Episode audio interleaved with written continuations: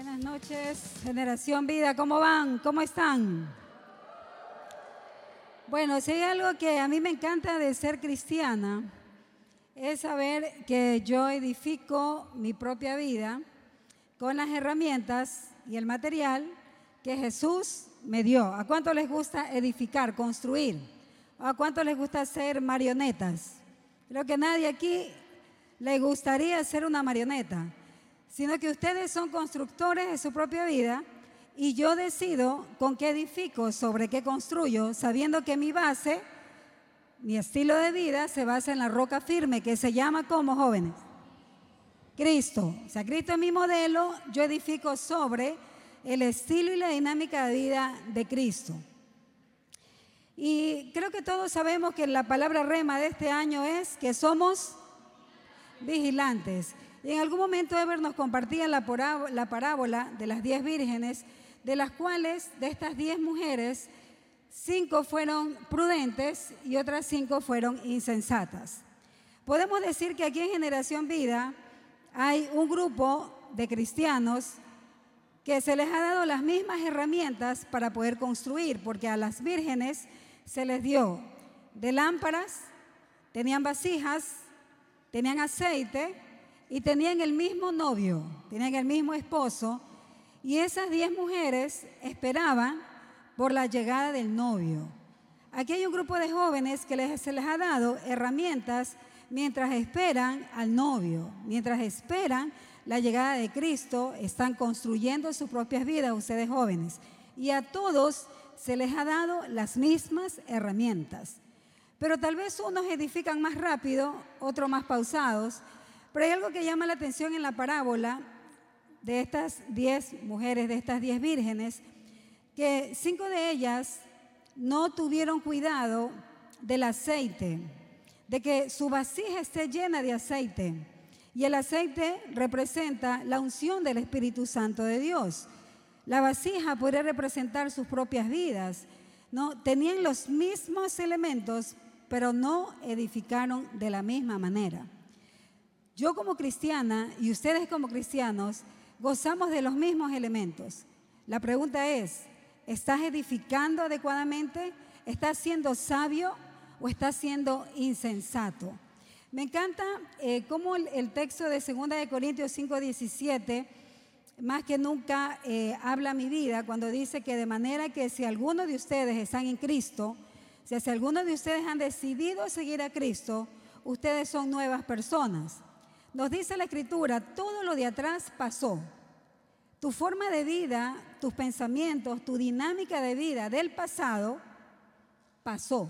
Y dice luego, he aquí, todas son hechas nuevas. Muchos cristianos confunden este texto pensando que es que llega del cielo una varita mágica que tocó tu vida y todo se transforma por arte de magia, sin esfuerzo, sin pagar un precio y sin sacrificio.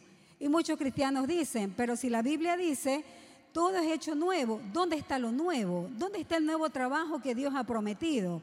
¿Dónde está ese nuevo ser, esas nuevas actitudes o hábitos que el Señor ha prometido? No, el Señor lo que ha mandado y te exhorta es y te dice, he aquí de ahora en adelante que ya tú me conoces y yo vivo en ti, tú decides construir un nuevo estilo de vida. ¿Quién decide eso? Tú decides cómo construyes. Tú decides cuántas veces buscas al Señor en el día. Tú decides cuántas veces te bañas, cuántas veces te lavas los dientes, Tú decides con qué amigos caminar y tú decides a quién le entregas tu corazón. ¿Quién decide? Usted decide. Pero el Señor te ha dado de muchas herramientas para que tú puedas discernir, filtrar y tomar de las mejores decisiones. A eso se refiere 2 Corintios 5, 17. He aquí que todas las cosas son hechas nuevas, porque aquí en adelante eres una mujer diferente, transformada, un hombre transformado.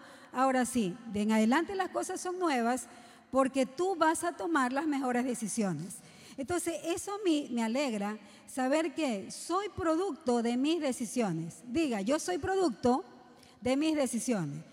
Yo decidí con quién casarme, yo decidí cuántos hijos tener, yo decidí quiénes son mis amigos y yo decidí servir a Dios hasta el último día de mi vida. ¿Quién decidió? Yo. Jóvenes, ustedes son constructores de sus vidas. ¿A cuántos se alegran de eso? Muy pocos, claro, porque de pronto queremos que todo se haga eh, sin mayor esfuerzo. Pero alégrese, porque tú edificas. De aquí a 10 años, cuando tú mires hacia atrás, tú vas a ver la cosecha de lo que has sembrado. Yo estoy recogiendo ahora lo que sembré hace 20 años atrás, hace 30 años atrás. Son frutos apacibles los que recojo, porque puedo vivir en paz, puedo mirar a los ojos a, personas que están a mi alrededor, puedo mirar al Señor de frente, porque sé que he sembrado y edificado sobre quién? Sobre la roca. Estoy cosechando los frutos, son ricos, son jugosos, son apacibles, duermo en paz, no me falta nada. Me ha ajustado cuando hay necesidad, gloria a Dios, y cuando hay abundancia, gloria a Dios. Estoy cosechando. ¿Por qué te hablo de esta experiencia, chicos? Porque testifico de que aquel que siembra en buena tierra cosechará buenos frutos. ¿Cuántos dicen amén?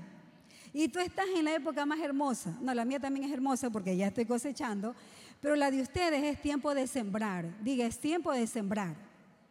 Es tiempo de escoger la profesión.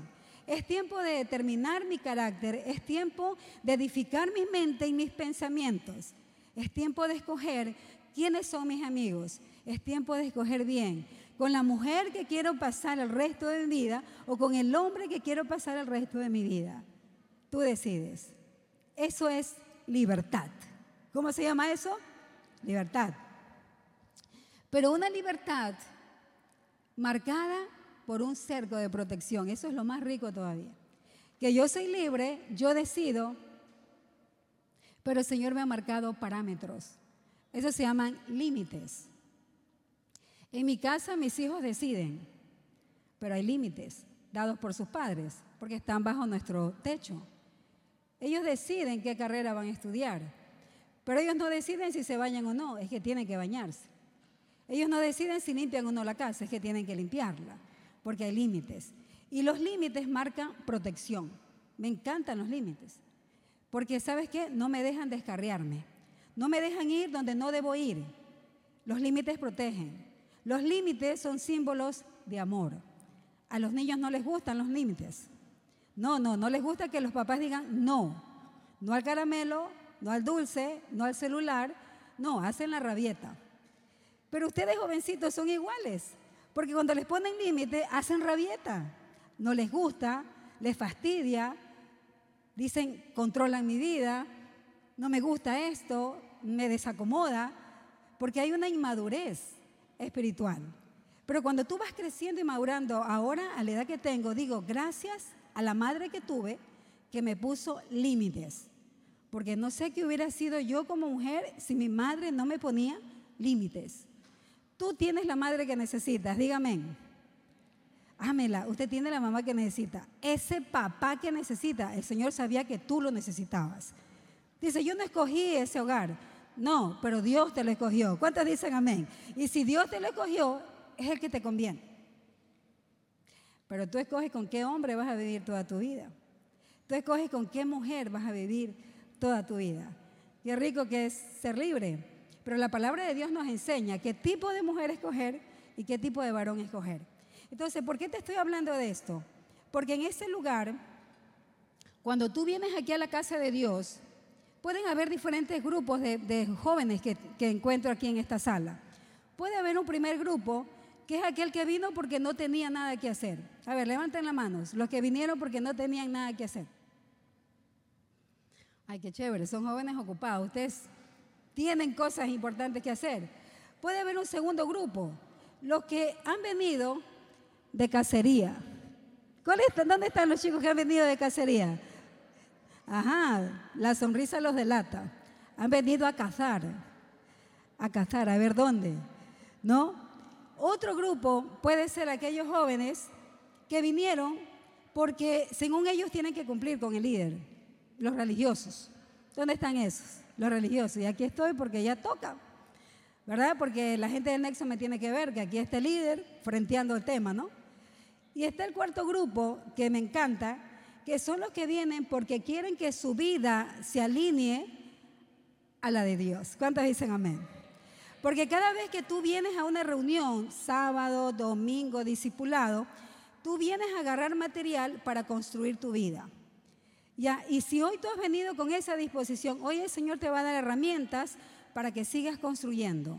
Ya estás edificando sobre Cristo y te va a dar material para que sigas construyendo.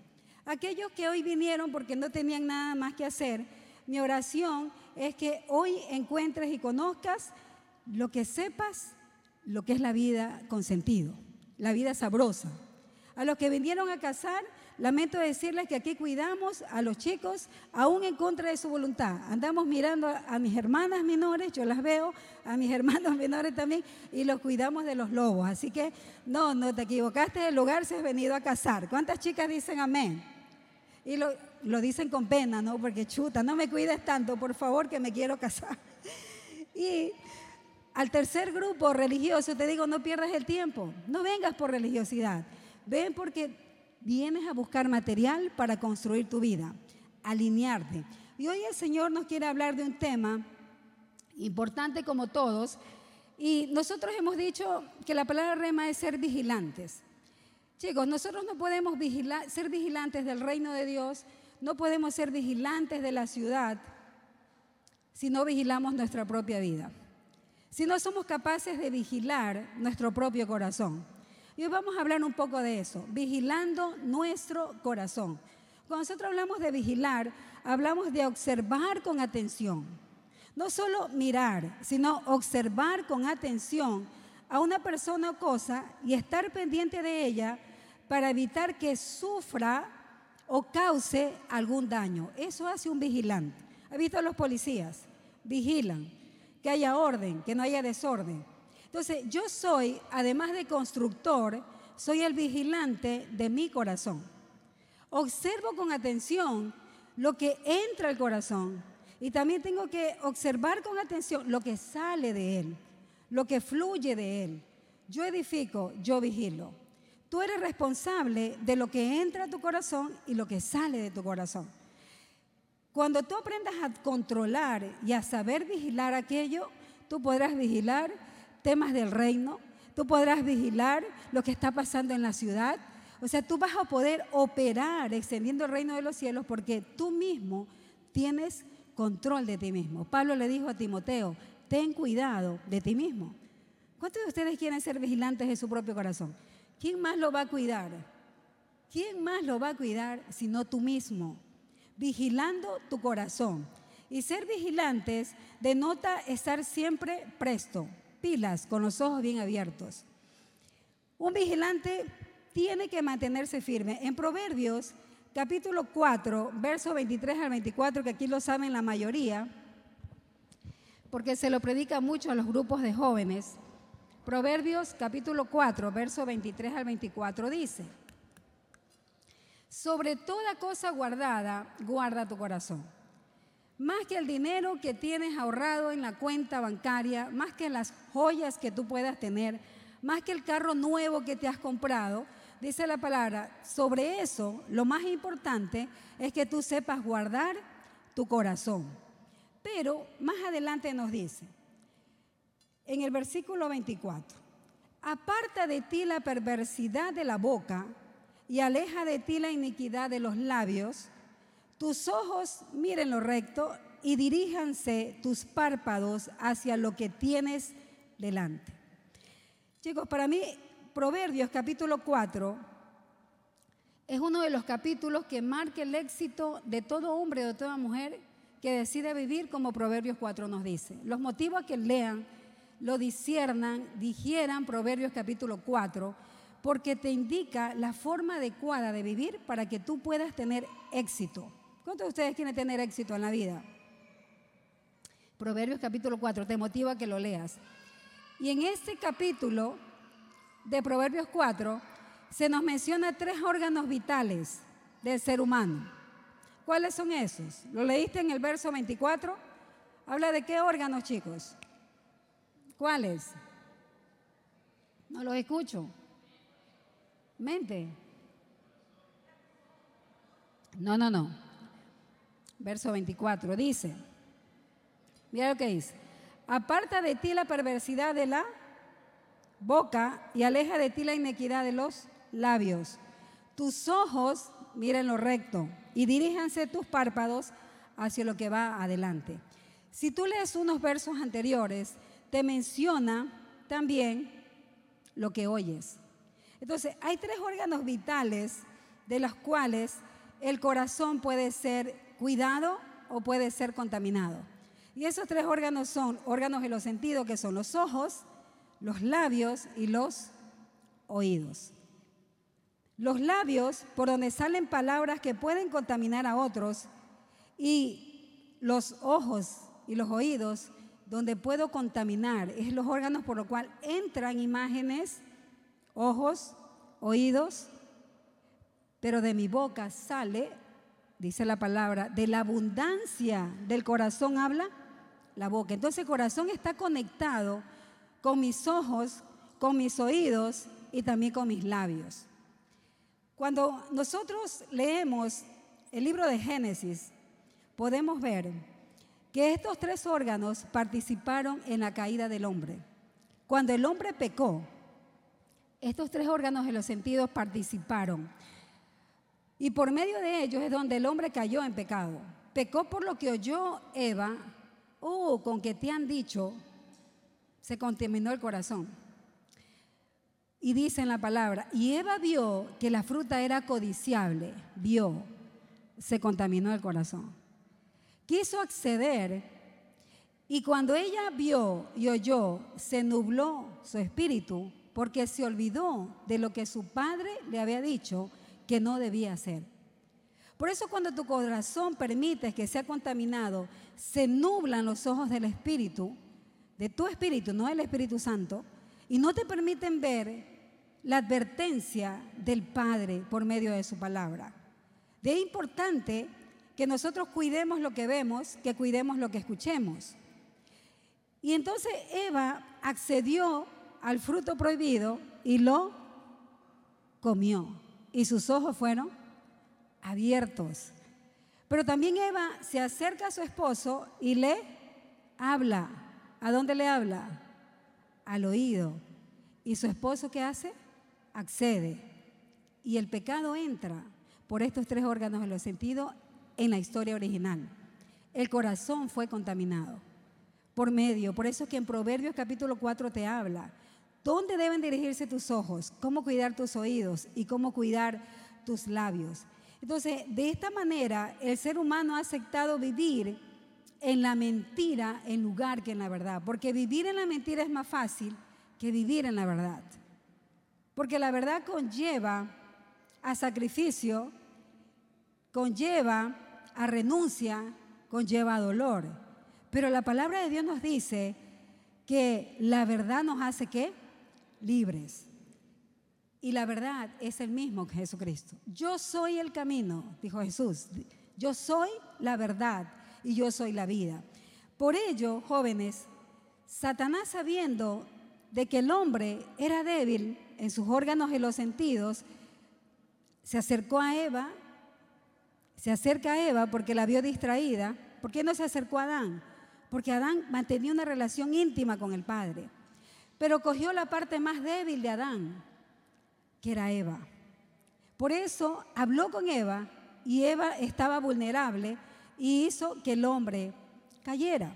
La responsabilidad fue de ambos, pero ese no es el tema hoy.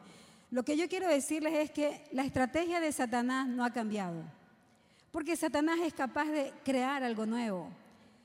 La estrategia de Satanás es la misma. Y el enemigo ha venido a matarte, a destruirte, porque odia lo que es de Dios. Y él quiere destruirte y apela a tus órganos de los sentidos, a lo que oyes, a lo que miras y a lo que hablas. Porque sabe que cuando cautiva estos tres órganos de tus sentidos, tu corazón puede ser contaminado. ¿Están conmigo, jóvenes? Por eso es que la Biblia también dice, los ojos nunca se cansan de ver y los oídos nunca se cansan de oír, porque son como profundidades donde no hay fondo. Entonces el enemigo está haciendo lo mismo contigo en este tiempo. Está canalizando, tratando de manipular tu corazón por medio de lo que tú ves.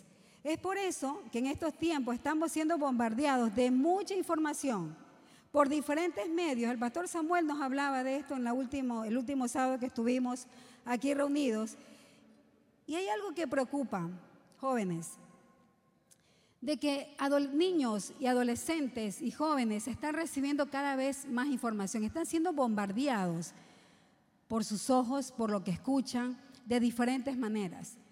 Y es tal el bombardeo que estos niños o estos jóvenes, si no tienen herramientas de defensa, son presas fácilmente de Satanás. Son presas fáciles porque no tienen cómo defenderse a tanta información que reciben, a lo que ven, a las historias, a los reels, a lo que escuchan, porque sus padres no les han provisto de material de defensa. Están indefensos. Y tal vez muchos de ustedes se vieron presa de estos ataques a sus ojos que atacaron su mente cuando la Biblia dice, guarda tu corazón, está hablando, ah, guarda lo que piensas, guarda tu mente, porque de él manda la vida. Entonces, muchos de ustedes, yo misma, en mis momentos, en el pasado, antes de conocer a Cristo, fui presa de esto, porque no tenía las herramientas para defenderme. Y ustedes fueron contaminados y accedieron al pecado y a muchos malos hábitos porque no se pudieron defender del bombardeo que han recibido. ¿Quiénes debieron haber dado estas herramientas? Los padres. Pero si los padres no lo hicieron, está la iglesia, está la casa de Dios. ¿Cuántos dicen amén? Y nosotros tenemos esa responsabilidad de darles a ustedes las herramientas para que ustedes se puedan defender de ese bombardeo segundo tras segundo que recibimos las 24 horas del día, a cada instante, sin importar en el lugar donde tú te encuentres. Toda esta información, si no es seleccionada, si no es filtrada, está llenando de basura tu mente, está llenando de basura tu corazón.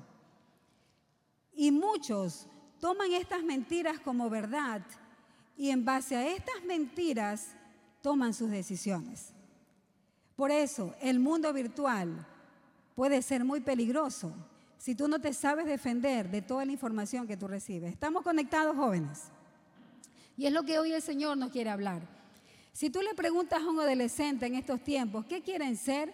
Ellos te van a decir, yo quiero ser youtuber, yo quiero ser influencer, yo quiero que muchos me sigan, yo quiero que muchos me admiren, porque detrás de esto está la máscara del ego, de ser famosos, de alimentar mi orgullo. Y fue como Satanás comenzó, de querer ser mayor que Dios, de querer ser famoso, de por qué Dios más que yo. Y entonces muchos adolescentes dicen, buscan el camino fácil porque dicen, yo puedo ganar millones si monetizo mi canal. Buscan hacer miles de locuras para poder tener más seguidores, buscan la forma, la estrategia, porque de esa manera puedo ganar dinero, no tengo que estudiar, no tengo que esforzarme tanto. Solamente me compro un buen celular, una buena iluminación y yo puedo hacer famoso. Y muchos guardan esa fantasía. Quiere ser youtuber, quiere ser influencer. Pero si tú analizas gente que se ha hecho millonaria, jóvenes, adolescentes que han monetizado y ganan mucho dinero, 8, 10 millones de dólares anualmente, si tú miras el contenido de lo que ellos proyectan, tú vas a ver que no hay contenido, no hay fondo. Y tú dices, y este pelado que no ha estudiado y que no se ha esforzado gana más que yo en 10 años, que he estudiado y que tengo una profesión. Entonces, es lo que se está enseñando en este tiempo, el camino fácil, el que yo pueda ganar más con el menor esfuerzo. Es lo que los adolescentes, tus hermanos más pequeños y tú mismo estás recibiendo día a día y a cada segundo. Lo más preocupante de todo esto también es jóvenes, es que hay cantidad de personas que consumen este contenido.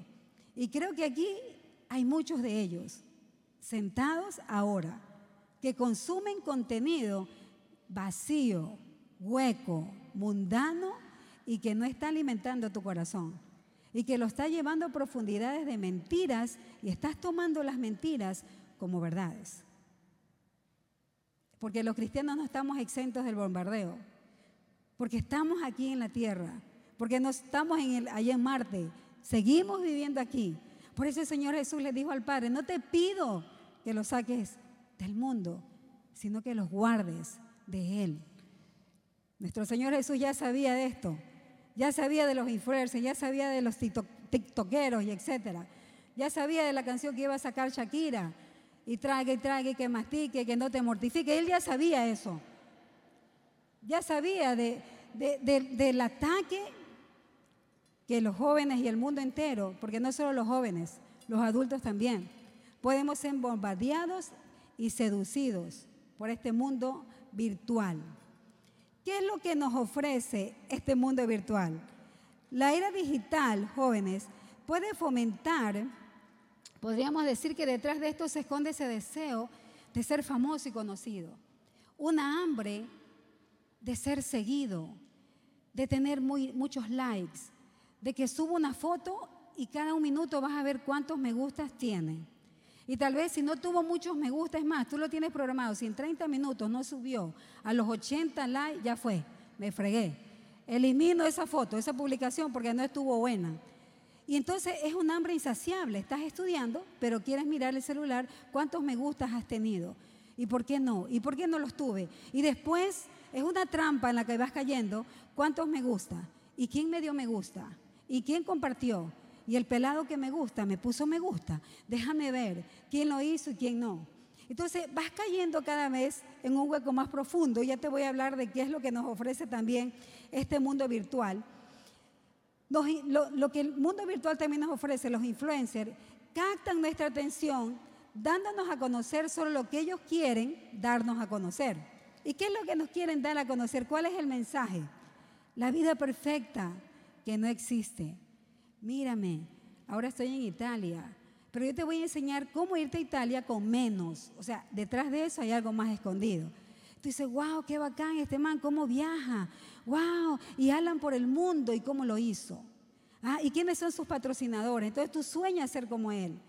Matrimonios que parecen perfectos en las redes sociales.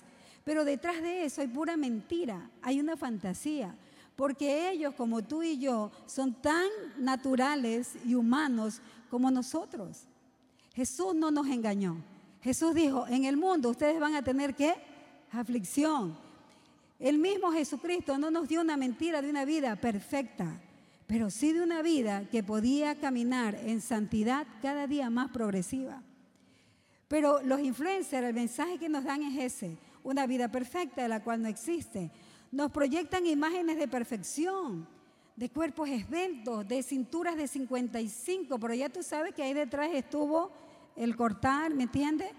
De senos voluptuosos, de los cuales tú dices, ¿por qué a mí no me los diste, Señor? Pero anda a ver cuánta silicona tienen puesta ahí, anda a ver cuánto fueron capaces de arriesgar sus vidas para ver un cuerpo que realmente no está, que no es. ¿Me están cachando jóvenes? Si saben de lo que estoy hablando, no es nada nuevo para ustedes esto. ¿Qué nos dan a proyectar? Nos proyectan imágenes más de, nosotros buscar un estándar de vida como ellos lo viven. Nos ofrece el estar pendiente de la vida de otro y comienzas a vivir tú una vida que no te pertenece. Y comienzas a anhelar lo que él tiene, pero tú no tienes. Lo que ella tiene, pero tú no tienes. Comienzas a sentirte frustrada ansioso, triste, ¿por qué a ti te tocó nacer en el Ecuador? Pero ¿por qué me puedes explicar, Señor Jesús? ¿Por qué no nací en Estados Unidos? ¿Por qué no nací en España? ¿Pero por qué no nací en Colombia? ¿Y por qué no fui Messi? ¿Y por qué no fui Ronaldo? ¿Y por qué? ¿Y por qué no fui el hijo de Pelé? Y etcétera, etcétera. Entonces comienzas a vivir una fantasía que no te permite construir en este tiempo una vida con propósito estás mirando, ya te voy a, explicar un poco cómo es la psicología del mundo virtual. Dice en la palabra de Dios, no hay nada nuevo debajo del cielo. Lo que está pasando ahora no es nada nuevo. En el Antiguo Testamento también pasaba. Habían hombres como Sansón que eran influencers.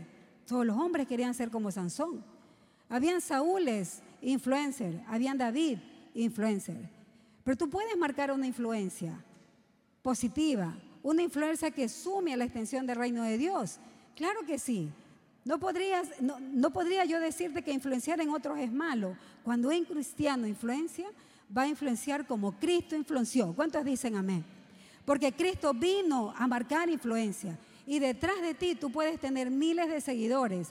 Pero seguidores de qué? De una vida con propósito. no de una vida vacía que no te ofrece absolutamente nada, una vida de fantasía que no construye para nada tu vida.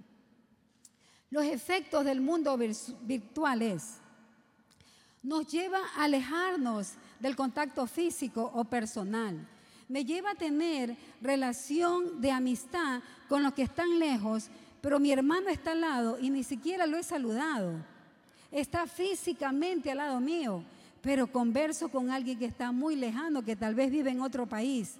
Me lleva a alejarme y no me permite cimentar relaciones reales, auténticas, de conversar con alguien, de mirar a alguien, porque tal vez tu autoestima no te lo permita. Porque tú dices, soy malo para hablar y conversar, pero me puedo esconder detrás del teléfono y ahí yo soy buenazo conversando. ¿Sabe qué, hermano? No me ponga a evangelizar en el parque porque no puedo. Yo evangelizo por el celular. Hay algo que no está bien, porque Jesucristo no te evangelizó por el celular. Jesucristo vino del cielo a la tierra para verte, para tocarte, es más, para vivir dentro de ti. Y es la forma como el Padre quiere que vivamos. Pero el mundo virtual te aleja de la realidad y te aleja de tener buenas relaciones con tus padres, con tu esposa, con tu esposo, con tus hermanos. El mundo virtual esconde tu verdadero yo, porque es fácil esconderse detrás de una foto retocada, de alguien que tú no eres. Es fácil tomar un ambiente que aparentemente hay felicidad, que sonreíste para la foto y al rato sigues peleando con la persona con la que te tomaste la foto. O sea, esconde tu verdadero yo, no sale y desarrolla quién realmente eres tú. El mundo virtual, la era digital, se ha vuelto también la chismografía, pues chicos. El chisme que abunda en el Facebook, en el Instagram. Oye, ya se comprometió. Oye, ya le pidió la mano. Oye, ¿viste con quién salió? Mira, ve, se fueron a comer donde el padrino. ¿Sí viste quién estaba ahí? Mira, yo creo que ya, o sea, la chismografía al día al día. Se fueron a la que la, la chismografía al día. Claro, está camuflado. Pero ahí tú te puedes enterar de muchas cosas. En los estados, ¿viste lo que subió en el estado? Los efectos. Se ha vuelto una plataforma de mandar indirectas que destilan veneno porque no te lo puedo decir de frente. Pues sabe que ahorita lo subo y voy a interceder para que lo lea. Porque no se lo puedo decir de frente, no tengo el coraje de decírselo, pero se vuelve una plataforma de indirectas. Estás cayendo en el mundo, estás cayendo en el sistema, estás siendo empujado por el sistema. Jóvenes, ¿me están cachando? Díganme amén o no. Ok, me detestan, amén, gloria a Dios. Cristianos virtuales viven en un mundo perfecto. Mandas un texto bíblico para que vean lo espiritual que soy yo. Pero ni siquiera leíste la Biblia, lo copiaste de ahí de Google. Lo copiaste, lo subiste, wow, qué espiritual. Copiaste un comentario, Tata que lo mandó, oye, qué bien escribe este man. Para seducirla, para llamarle la atención, ¿me entiendes? Hay una mentira detrás. No creamos en mundos de fantasías, cree en la realidad. Sí, la vida real no es, no es de todo agradable. La vida real sí nos trae aflicción, pero hay buenas noticias. El Señor ha dicho, yo voy a estar contigo. Cuando pases por las aguas, no te ahogarás. Y cuando por el fuego, no te quemarás. ¿Cuántos dicen amén? Pero aquellos que no conocen la palabra de Dios, no pueden hacer de ellos su bandera, porque prefieren una vida falsa, una vida de mentira, que una vida de verdad. Otro peligro de las redes sociales es que te roba el tiempo. Un TikTok ha sido programado para que dure 20 segundos. 20 segundos. Porque los jóvenes quieren mensajes rápidos, puntuales. Y el algoritmo de tu celular ya sabe lo que te gusta. Si tú ves pornografía, el algoritmo ya sabe. A este le gusta esto.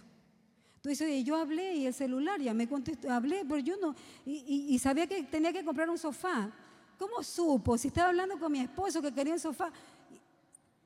Y el algoritmo sabe lo que te gusta, qué es lo que consumes, qué quieres comer.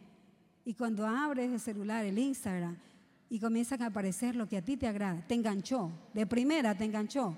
Y como son videitos pequeñitos, tú dices, el dedito pulgar quiere al más. ¿Por qué? Porque tu cerebro comienza a segregar dopamina. Porque, ¿sabes qué? Yo te voy a decir, acá Celeste Calderón, yo decía, oye, me voy a relajar un poquito, voy a ver un Instagram, un, un reel. Ya porque me relaja, porque produce dopamina. Pero El cuerpo quiere más porque es insaciable, porque el ojo no se cansa de ver, ni el oído de... quiere más. Y el video va allá, el dedito va allá. 20 segundos, tú dices 20 segundos. 20 segundos, cuando te diste cuenta han pasado dos horas, tres horas. Tres horas que tenías que haberlas invertido lavando los platos, tendiendo la cama, estudiando, orando, leyendo la palabra de Dios. Te robaron tres horas de tu vida. La vida virtual es un asesino del tiempo. Dice la palabra de Dios, aprovechen el tiempo, porque los días son malos, pelados, pilas. Los días son malos. Tenemos que aprovechar el tiempo. Y el mundo virtual está destruyendo el tiempo en nuestras vidas.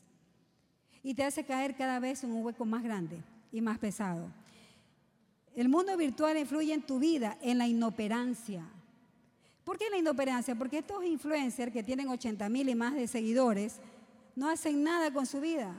No te instruyen, el contenido que te dan no te suma absolutamente para nada. Pero mira lo que está haciendo en tu cerebro. Estos mensajes flash y rápidos hacen que tu cerebro sea incapaz de memorizar, te quitan concentración, no te permiten tener pensamientos profundos. Vives en una panacea, vives en una nube rosa. Tu cerebro se adaptó, se acostumbró a eso. Y los cristianos que están consumiendo y están encerrados en su mundo virtual, están perdiendo el tiempo sin leer la palabra y les está costando memorizar la palabra de Dios. Porque si yo te dijera aquí alguno de ustedes, vengan uno de ustedes y dígame 10 números telefónicos de memoria, y que aquí te los voy a comprobar, obviamente, creo que no llegan ni a dos números telefónicos memorizados. Ya esta generación no memoriza. ¿Sabe por qué no? Pero ¿para qué? Pues si ya tengo el celular, pues no sea anticuada, hermana. A ver, ¿quiere hablar con mi mamá? Mamá, ahí está, tome. O vieja, ahí está, tome, hable.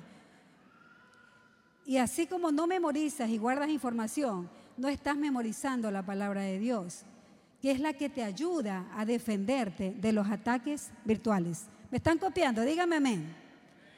Está robando tu nivel de concentración.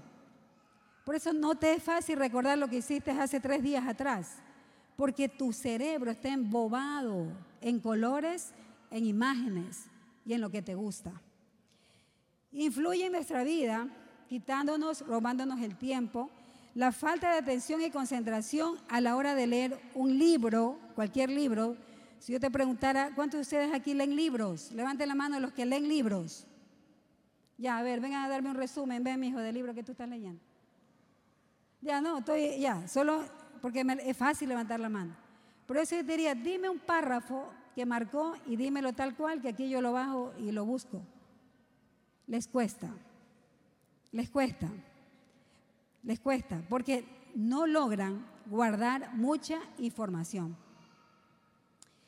Eclesiastés 1.8 dice, todas las cosas son fatigosas, el hombre no puede expresarlas, porque no se sacia el ojo de ver, ni se cansa de oír.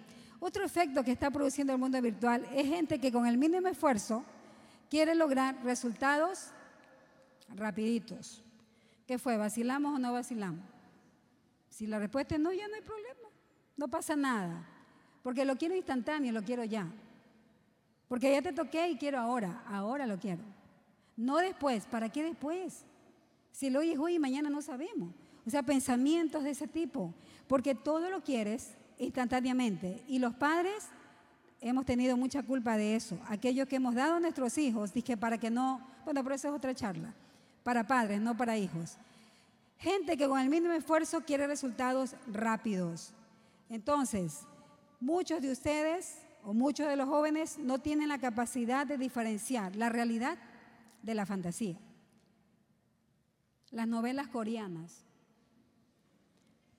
Oigan, eso no existe, ese hombre no existe, que te han pintado chicas del coreano romántico, que está pensando en ti todo el día y que te rozó y se puso. Eso no existe, el hombre no es así, en su naturaleza no es así.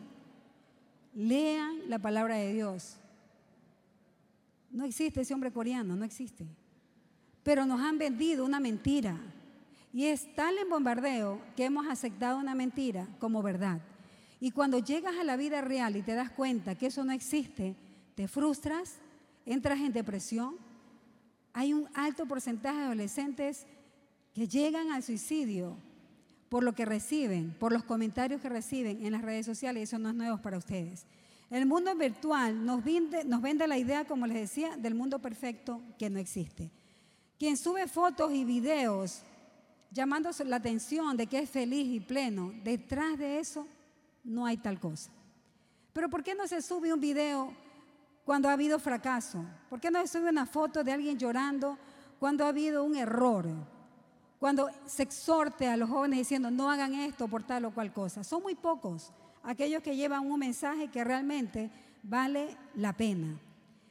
¿Por qué estas personas están acaparando seguidores, jóvenes? ¿Por qué hay este mundo de influencers?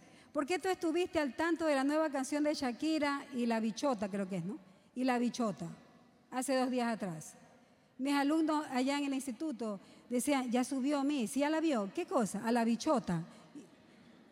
¿Cuál bichota? Le digo, ¿cuál bichota? Entonces me dicen, no, pues que la canción de Shakira, que por aquí por allá. Qué pegajosa la canción de Shakira. ¿Sí o no? no? No la de la bichota, esa no la he oído. Pero la de Baby, ya hace rato que debí votar ese gato. ¿Ah? Y entonces la mujer empoderada dice, esa es Shakira, dale. Esta Clara Chía sin vergüenza. ¿Ah? Dale, dale, mira el Casio. ¿Ustedes saben, sí o no? El, ah, pero la cambió, cambió roles por el Casio, etcétera, etcétera. El Tingo y no sé cuántito. De eso estamos al día. Pero si yo te preguntara hoy, ¿cuántas personas murieron por el terremoto allá en Siria? ¿Qué me responderías? Si yo te diría cuántos rescatados fueron, y si yo te preguntaría cuántas veces has orado por aquellos niños que perdieron sus padres y que están en los hospitales y que nadie los va a reclamar, nadie, muy pocos me van a decir, yo estoy orando por eso, porque están más interesados en la nueva canción que sacó Shakira y que está haciendo dinero a tus costillas por todos los views ahí en YouTube. Ah, que yo estoy facturando. Claro, y ustedes están pagando. Ella factura y tú pagas.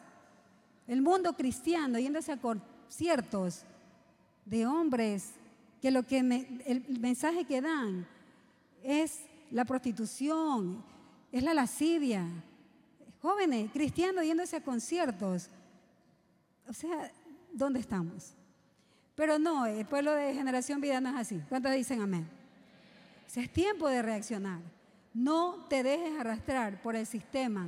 Tenemos que defendernos de esto. Ven a ver un momento. Aquí yo tengo, rapidito, unos baldecitos. No es que vamos a jugar carnaval, por si acaso, con estos baldes. Este, Paul, ven, vente, ya estás aquí, ven, vente. Te extrañaba ya aquí en Generación Vida, vente rapidito. Uno. Mira, este cubo es mi mente. Vente, Paul, póntela ahí arriba. Este cubo es la mente de Paul. Es tu mente. Yo decido si lo convierto en un tacho de basura. Yo decido qué contenido va a haber aquí. Ahora sí, hazlo con Paul Ever. Ahí en esa funda está Ana. Y el mundo me enseña un menú muy, muy abierto de mensajes. La igualdad de género. Tú eres un híbrido. La hija. ¿Ah? Camilo, tú eres la hija. Tú no, no, no, espérate. Que el niño tiene que crecer y que él decida luego. ¿Y por qué no si tú eres dueña de tu cuerpo? Tú decides si tienes ese niño o no. No, pero si fuiste violada, tú tienes derecho a matar a ese ser. Y comienzan a llenarnos de ideas, ¿no? Comienzan a, decir que está bien, si él te hizo con una, tú hazla con dos, no pasa nada. Y alguien me decía, me decía alguien, es que el ex de la bichota, me decía eh, mi alumno, el ex de la bichota se chupó mí, se chupó. ¿Cómo que se chupó? Es que cuando estaba con la bichota, ¿ves? La dejó, se chupó. Yo creo que la brujería, o sea, si me entender el mensaje de lo que los jóvenes están recibiendo. Entonces, esta basura, o sea, digo, esta de acá, no, no, no, no puedo. Me va a hacer llorar, no, pues Paul. No, no. esto, esto que está aquí, esto, o sea, permíteme ya, yo, yo soy, yo tengo la basura. Ponme el micrófono, no te vayas, Paula. De la abundancia del corazón habla la boca. Entonces yo comienzo a creer que lo que tengo en mi vientre es un hijo. Está bien, ella o ella tiene que decidir.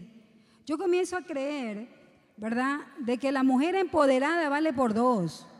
Es que yo mando en la casa, yo me empodero aquí, o sea, el mensaje que me va dando. Y entonces, con lo que yo voy hablando o lo que voy creyendo, voy tomando decisiones en mi propia vida, porque he creído una mentira. Pero asimismo, dame el otro balde, Paul, por favor.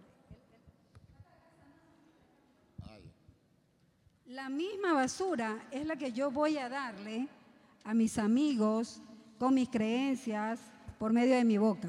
La basura que le llevo a mis hermanos más pequeños, a mis sobrinos, y voy contaminando una cadena, formando una cadena generacional. Porque no puedo dar lo que no tengo, voy a dar de lo que tengo. Y lo que tengo en mi corazón es basura. Y al mundo está pasando esto, los jóvenes del mundo no tienen con qué defenderse. Sus padres no le han dado herramientas para defenderse. ¿Los cristianos están exceptos de este bombardeo? No, tú también recibes. Es más, tú buscas algo, el, el menú en lo que te gusta. Te voy a decir, jóvenes, nosotros tenemos que ser gente contracorriente. Tenemos que ser gente que va en contra del sistema. ¿Cuántos jóvenes aquí, así, de pantalones yo tengo en este lugar? Gente que no va a consumir lo que el mundo le quiere dar y le sirve en la mesa, sino que va a seleccionar lo que va a comer. Va a seleccionar de qué va a llenar su mente, su corazón, porque de Él mana la vida. Porque las decisiones que tú estás tomando pueden ser basadas en una mentira, en lo que has aprendido, en lo que has visto. ¿Cómo me voy a defender yo? Ahora sí, préstame vida. Y Paul, préstame ese, eso que está allá. Aquí está la mente del cristiano. Aquí hay basura hay mucho contenido aquí que va a ser derramada en esa mente, en ese corazón. Recuerda, estoy viendo, estoy escuchando, vamos a verterlo allá, pero, pero un ratito, este balde no tiene protección. Esta cabeza no tiene protección, este corazón no tiene protección. Este sí está protegido. ¿Por un qué? Un tamiz. Hay un filtro, hay un sedazo. Vierte en él, por favor, vierte, vierte, vierte. Claro, aquí había agua contaminada, pero cuando el filtro está puesto, la basura queda retenida. ¿Qué es lo que protege al cristiano? ¿Qué es lo que protege tu corazón y tu mente? Díganme. ¿Qué es? La palabra de Dios. Por eso es que el diablo no quiere que tú la memorices. Por eso te quiere robar el tiempo para que tú no la leas. Porque quiere verte desprovisto. Porque quiere destruirte, quiere matarte, quiere tu alma. Porque sabe que cuando tú memorizas la palabra de Dios, en momento de tentación, el Espíritu Santo te la recuerda. Porque dice en la Biblia, la espada del Espíritu Santo es la palabra de Dios. Por eso está interesado que tú no la leas, de que ni te intereses por ella, menos que te la memorices. Entonces, nuestro filtro, allá está la, es la palabra de Dios. Jóvenes, todo siempre va a converger en esto. Necesitas conocer la palabra de Dios. Esta es tu protección. Por eso el Señor nos ha dado límites. Los límites son sinónimo de amor. La palabra de Dios es sinónimo de amor del Padre para mi vida.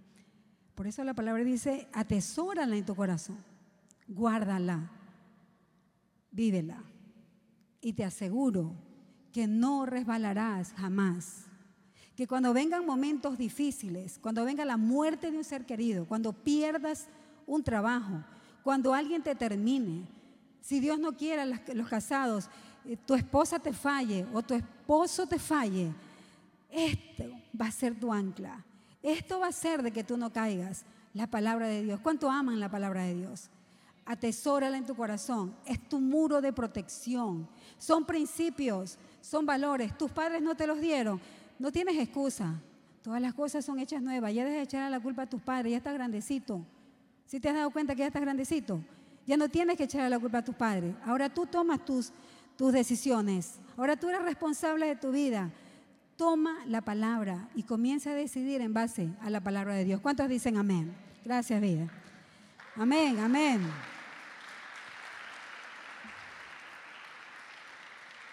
En Isaías capítulo 5, verso 20 dice, me ayudas Jennifer, por favor, con la diapositiva, dice, ay, de lo, de lo que a lo malo le dicen bueno y a lo bueno malo, que hacen de la luz tinieblas y de las tinieblas luz, que ponen lo amargo por dulce y lo dulce por amargo.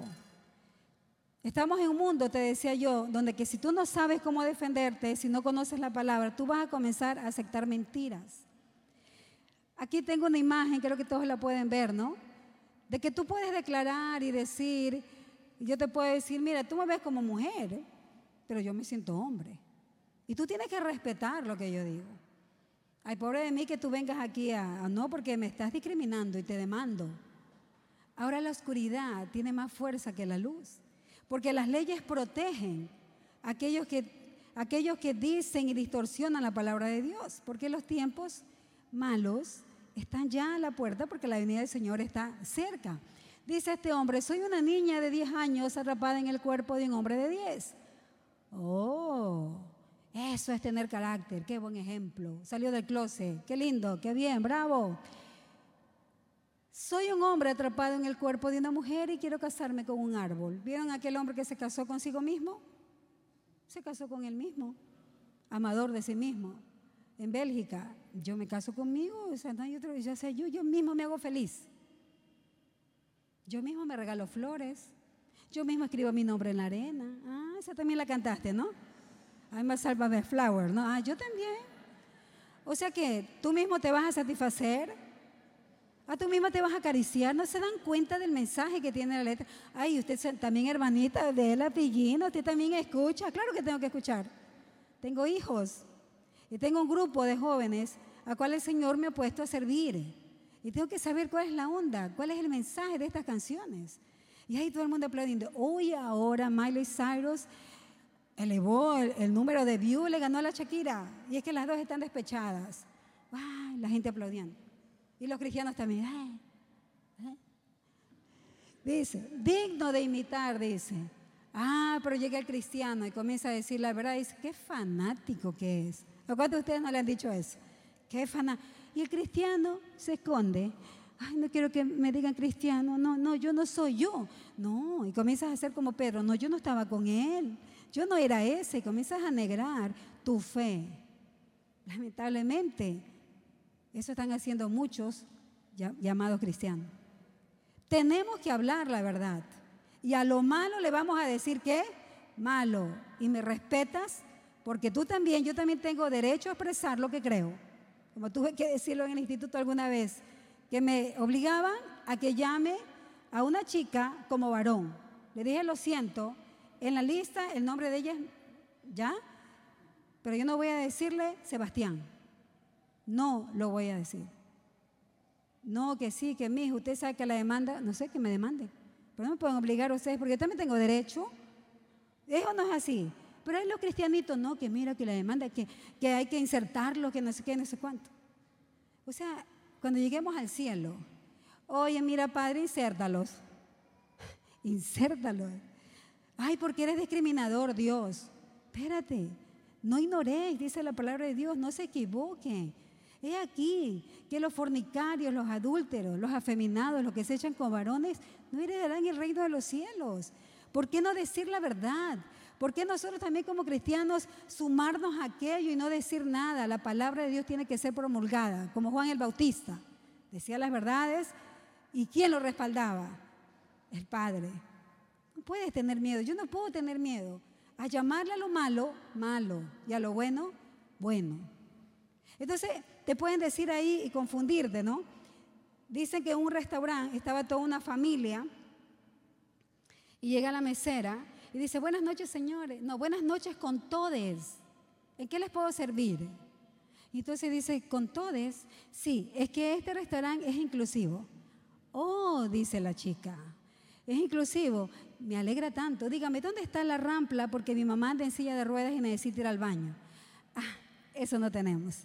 Oh, ¿y ahí dónde está el menú con el alfabeto Morse? Porque tengo un hermanito que es ciego. Eh, no, no tenemos. Oh, ¿y dónde está aquel que habla por señas? Porque también yo tengo a un primo que es sordo. Ay, es que eso no tenemos. Entonces no digas que eres inclusiva. No porque cambias una letra, eres inclusivo. ¿Están cachando? O sea, hay que defender. Pila, despabilate. Pero si tú no tienes la herramienta de la palabra de Dios, oye, la corriente te lleva. Te lleva porque te lleva. ¿Cuántos de ustedes quieren que la corriente del mundo los lleve? Entonces sacúdete, por hermano. Lee la palabra de Dios. Tenemos que desintoxicarnos. En Primera de Crónicas, no prometo terminar todavía, pero si tienes algo más importante que hacer, te puedes retirar, no hay problema, yo comprendo, porque voy a seguir un poquito más. Primera de Crónicas 12, 30 al 32 dice, de los hijos de Efraín, 20.800 muy valientes varones, pónganse en pie varones, varones, pónganse en pie, lo que, lo que o sea, varones, ¿no? Nada de inclusivo aquí, varones. Si alguien dice, es que yo no sé todavía qué soy, va de donde un urólogo, ¿qué le va a decir? ¿Qué órgano reproductor tiene usted? Eso es lo que usted es. Porque si le hacemos un examen de ADN, va a arrojar que usted tiene los cromosomas X y Y. Usted es varón. Punto y se acabó. Y dice, varones, Generación vida necesita de hombres, varones. ¿Cuántos dicen amén? Pero sí, amén. Como ustedes se van a decir, ¿dónde están esos varones generación vida? Eso. Amén. Y las chicas decimos, amén. Las chicas, miren lo que dice, chicos, escuchen. Dice, varones ilustres, valientes en las casas de sus padres, de la media tribu de Manasés me voy a atrever a decir, de la media tribu de generación vida, los cuales fueron tomados por lista para venir a poner a David por rey. De los hijos de Isaacar, los principales, escucha, entendidos en los tiempos y que sabían lo que Israel debía hacer, cuyo dicho seguían todos sus hermanos. Ustedes tienen que ser hombres entendidos en el tiempo que estamos viviendo. Tienen que entender lo que está ocurriendo a su alrededor, porque ustedes van a ser padres a futuro. Y a ustedes les va a tocar lidiar con cosas peores que va a venir sobre este planeta. Y tú tienes que estar bien cimentado en la palabra de Dios. Hombres entendidos en los tiempos. Ahora es tu tiempo de preparación. Ahora que estás soltero, prepárate para ser el hombre de familia que el Señor te va a llamar a ser. ¿Cuántos dicen amén? Prepárate, hoy es tu tiempo, no de llenar tu mente de basura, sino de llenar tu mente de las palabras, los valores, los principios de Dios, que te ayudarán a escoger correctamente y a ser el hombre que guíe hogares y familias que van a sobrepasar las expectativas de Dios. Tu familia será familia que va a pregonar quién es Cristo aquí en el Ecuador. Amén. Pero ahora es tu tiempo de preparación. Por eso la semana que viene mi esposo y yo vamos a predicar sobre cómo disfrutar y cómo aprovechar el tiempo de soltería, el tiempo que tú estás viviendo ahora. Tomen asiento, gracias. Mujeres, pónganse en pie, por favor. Mujeres.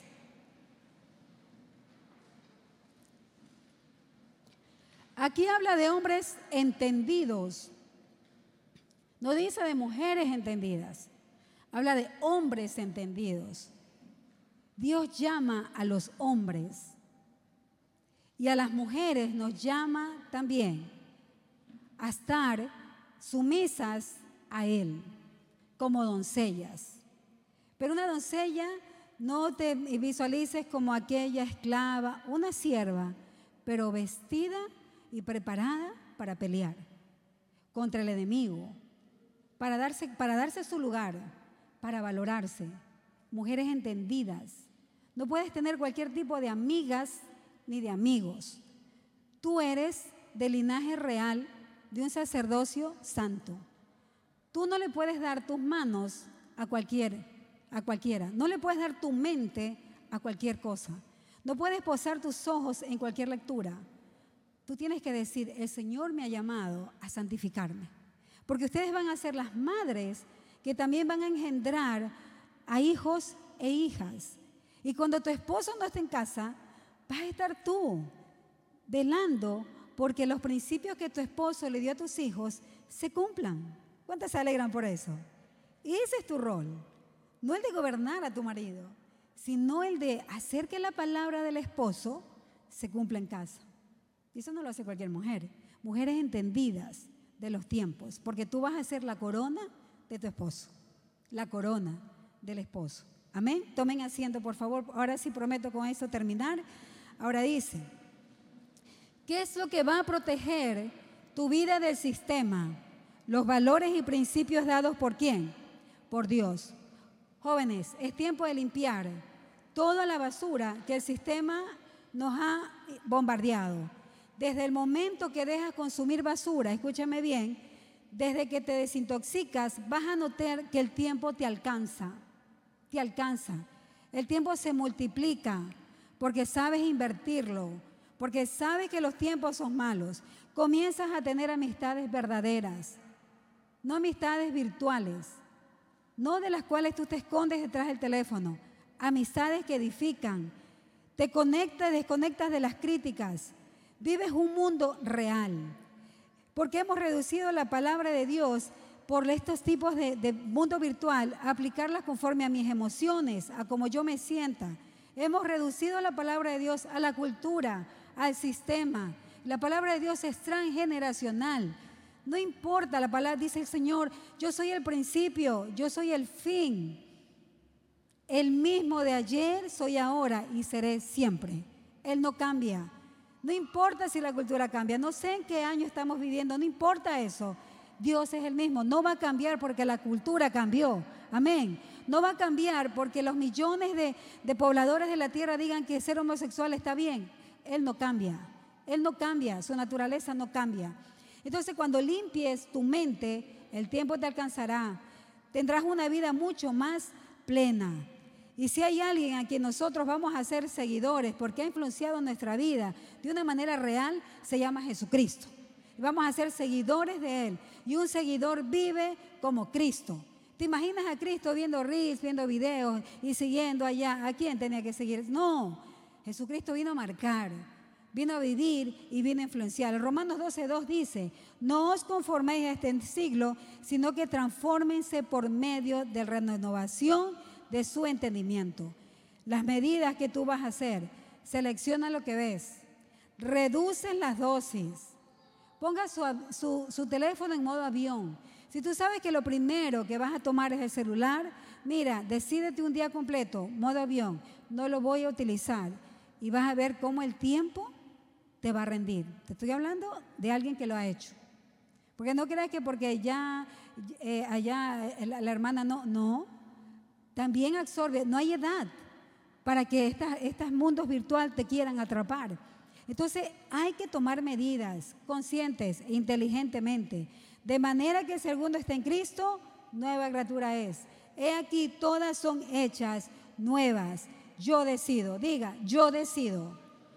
No tomes ningún dispositivo si antes no has tomado la palabra de Dios porque es una droga. Las redes sociales están consideradas ya como drogas. En China hay centros de desintoxicación virtuales, de redes virtuales, porque son una droga y son capaces de gente hacer, eh, eh, han sido gente despedida de sus trabajos porque el tiempo que debieron haberlo puesto en sus horas laborales lo invertían en redes sociales. La palabra de Dios. Ante todo, pónganse en pie, por favor, en esta noche. Vamos a terminar. Le pido a la chinita, ayúdame, por favor. Cierra tus ojos ahí. Hermanos jóvenes, porque como les decía, la escritura dice, todas las cosas son hechas nuevas. Hoy tu mente tiene que ser hecha nueva. Hoy no sé cuánta basura tú le has sumado a tus pensamientos, ¿Cuántas creencias mentirosas tú las has hecho reales en tu vida? Pero hoy tú decides sacarlas. ¿Cómo las saco de ahí? ¿Cómo saco esto? ¿Cómo hago si yo tengo una lucha interna de que estoy confundido de quién realmente soy yo. Y dicho sea de paso, en 15 días vamos a tener una charla de solo chicas, donde vamos a hablar sobre vigilando mi vida sexual. Solo chicas, y los chicos tendrán su, espacio y su tiempo también. Si tú estás confundido en diferentes niveles, no sabes qué estudiar, qué hacer con tu vida, desintoxica tu mente y tu corazón como limpio con la palabra de Dios. Solo esto. Pero deja de inyectarte dosis nuevas de lo que el sistema te ofrece. Para los casados, ya esa es otra charla, después de otra charla. Cierren sus ojos, por favor. Padre, en esta noche, Señor. Señor, tú conoces nuestra vida, nuestra intimidad. Señor, no puedo yo esconder lo que hago en mi habitación estando a solas, donde mis papás no me ven, pero tú sí me ves, Señor. Las horas que he invertido, que no que he invertido, que he gastado consumiendo contenido que ha dañado mi corazón, que ha dañado mi mente, que incluso ha distorsionado mis valores y mi conducta. Señor, tú conoces cuánta basura he puesto en mi mente, he permitido lo que he visto, Señor, la basura pornográfica que he visto, que me han llevado a contaminar mi mente y a tomar una conducta fuera de lo que debe ser un hijo de Dios. Dile, Señor, ayúdame, limpia mi mente, te pido perdón por el desperdicio de tiempo, de vida. Te pido perdón porque mientras miraba esta basura, mientras escuchaba esta basura, lastimaba la identidad que tú has puesto en mí. Ensuciaba las vestiduras blancas que tú pusiste sobre mí. Porque mientras yo llenaba de basura mi corazón, me comporté como aquel hijo pródigo que te dije, no me importa lo que pienses, no me importa lo que tú creas, hoy quiero hacer lo que mi corazón contaminado dicta que debo hacer. Pídele perdón a Dios. Es el primer paso que debemos dar, reconocer, sí, he malgastado el tiempo, sí, mi conducta ha cambiado, porque quiero estar a solas en mi habitación, porque quiero, no quiero saber de nadie, quiero encerrarme en mi mundo virtual, porque allá están mis amigos, porque ellos sí me entienden, porque ellos sí me escuchan. Está la distorsión, jóvenes, que nos lleva en las redes sociales. Yo me quedé impactada ahí con sus ojos cerrados. Antes de ayer vi en las noticias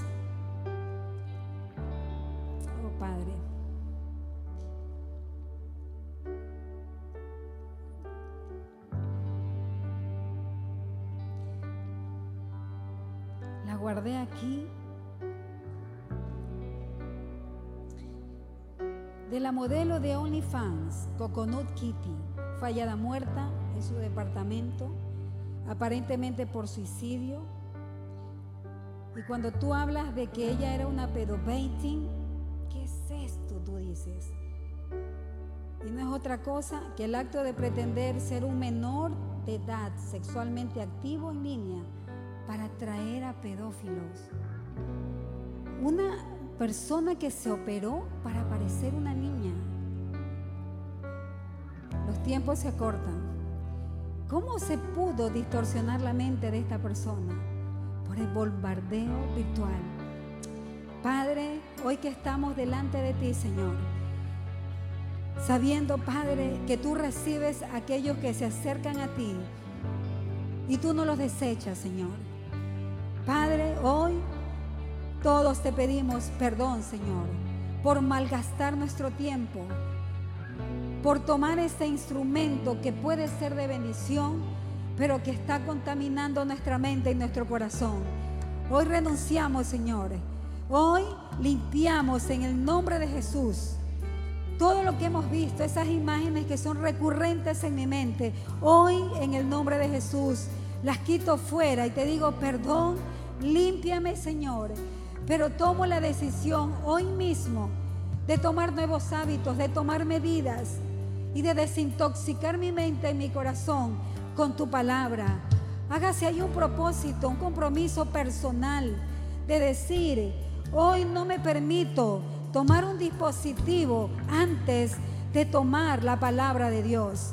Hoy toma las medidas, estás a tiempo, dile Señor, hoy yo me comprometo contigo y conmigo mismo a desintoxicar mi mente y mi corazón. Hoy no voy a consumir más aquello que tiene mi carácter y mi corazón empobrecido.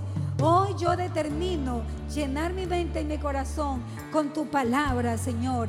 Límpiame con tu sangre preciosa. Límpiame y seré libre en el nombre de Jesús. Amén. Amén. Y si tú hoy estás aquí por primera vez y has tenido luchas de este tipo y te has sentido indefenso y tú dices, yo no he tenido ese filtro que hoy usted habla. Hoy el Señor no te juzga, pero el Señor sí te dice, es tiempo de cambiar. Es tiempo de que tú tomes de mí para que puedas tomar las mejores decisiones. Y si tú hoy estás por primera vez aquí y nunca le has dicho a Jesucristo, entra a mi vida, hoy es el tiempo. Solo tienes que decirle, Señor Jesús, mi vida está contaminada por completo. Pero hoy que he escuchado tu palabra, identifico que lo que me hace falta es tu vida en la mía. Yo hoy te pido que me perdones. Reconozco que te he fallado, pero por favor te pido, ven a vivir a mi corazón y hazme un hombre nuevo y hazme una mujer nueva. En el nombre de Jesús. Amén y amén. Y si tú hiciste esta oración, la palabra de Dios dice que si tú confiesas con tu boca tus pecados, el Señor te perdona de todos ellos.